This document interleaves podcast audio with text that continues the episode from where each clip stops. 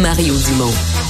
Probablement capable de vous battre à n'importe quel jeu de société tout en débattant des enjeux de société. Hier en soirée, on a euh, appris, on a eu la, manchette que les urgences santé étaient appelées en toute urgence à la prison de Bordeaux. Deux individus qu'on disait grièvement blessés Bon, temporairement, on s'est demandé ce qui pourrait s'agir d'agents de la paix. Finalement, il semble que ce soit euh, une bagarre ou une tentative, ni plus ni moins, de meurtre, mais euh, impliquant deux détenus euh, avec bon une arme blanche, une arme artisanale. Mathieu Lavoie est président du syndicat des agents de la paix en service correctionnel. Bonjour, Monsieur Lavoie. Bonjour.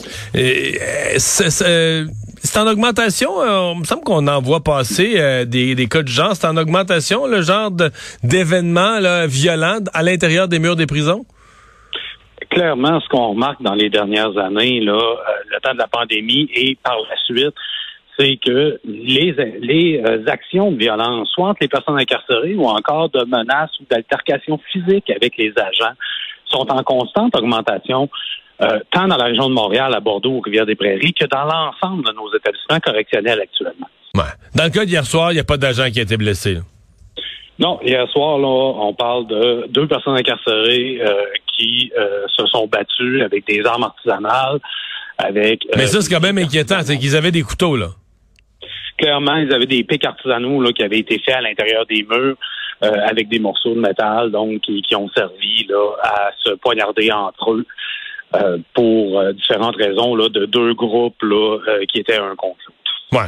Bon, mais ça c'est c'est un peu le sujet que je voulais aborder parce que on se dit il y a tellement de violence entre groupes, d'affrontements, de guerres, puis là les, les spécialistes nous, racontent ça entre les gangs, les gangs de rue, les gangs de tel quartier de Montréal puis de tel autre, euh, puis les groupes criminalisés, puis ça se tire en pleine rue.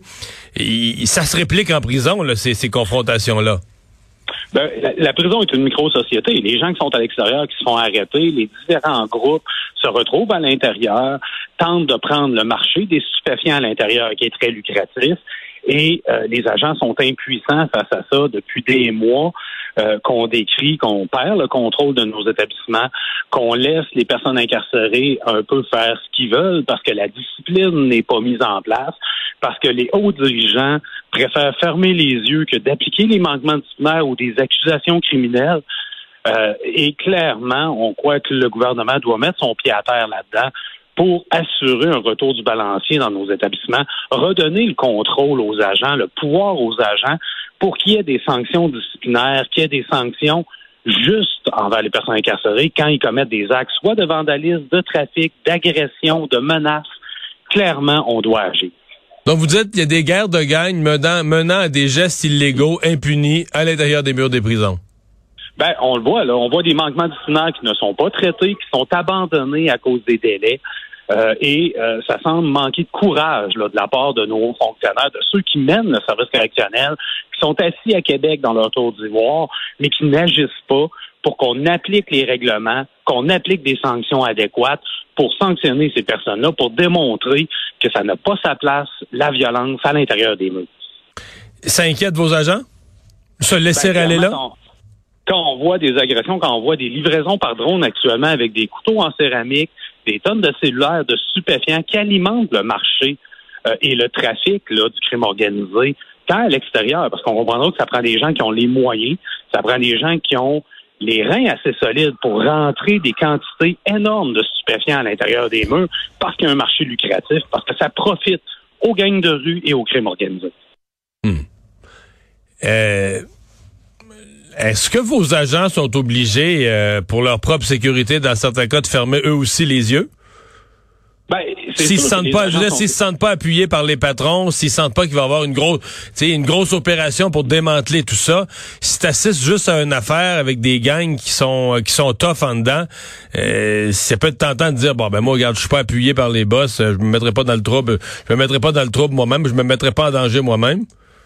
Ben, il est clair que de ne pas se sentir supporté par nos supérieurs, par les gens qui mènent le ministère, ça a un impact.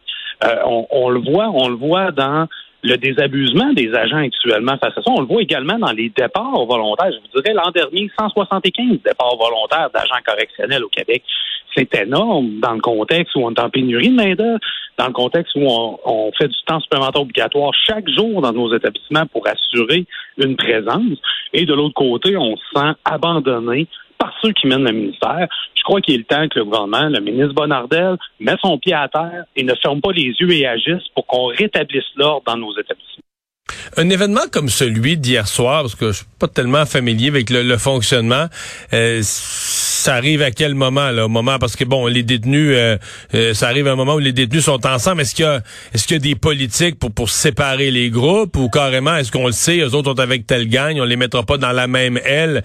Est-ce qu'on est obligé de tenir compte de ça? Puis maintenant, le sens de ma question, c'est à quel moment eux là, ils se croisent puis ils décident de s'attaquer? Est-ce que c'est au moment du repas? Ben, écoutez, ça peut arriver à euh, tous les moments où ce que les cellules sont ouvertes, bien sûr. Euh, mais clairement, oui, il y a des politiques pour séparer les groupes quand on est au fait, qu'on doit les séparer, mais en même temps, on a euh, le service correctionnel a souffert d'un manque d'investissement depuis des années, donc on manque d'endroits, on manque de place. On a certains établissements qui ont des secteurs de fermés depuis des mois et même des années.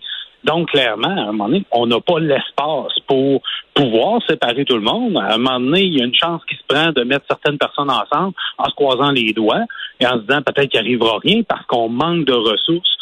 Euh, au niveau de nos établissements, on a des établissements certains qui sont vétus.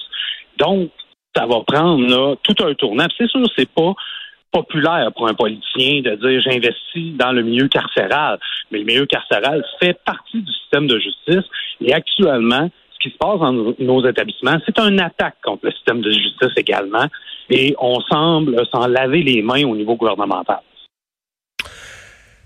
Eh bien, à suivre. Mathieu Lavoie, merci d'avoir été là, le président du syndicat des agents de la paix en service correctionnel.